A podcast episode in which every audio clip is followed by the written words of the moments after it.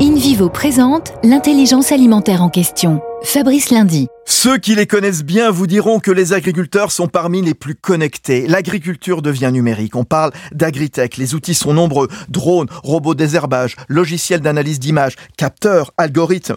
Le travail de l'agriculteur devient de plus en plus précis. Il va pulvériser au bon moment, en bonne quantité. Le digital et l'intelligence artificielle sont vecteurs de sécurité, de durabilité, de traçabilité aussi grâce à la blockchain.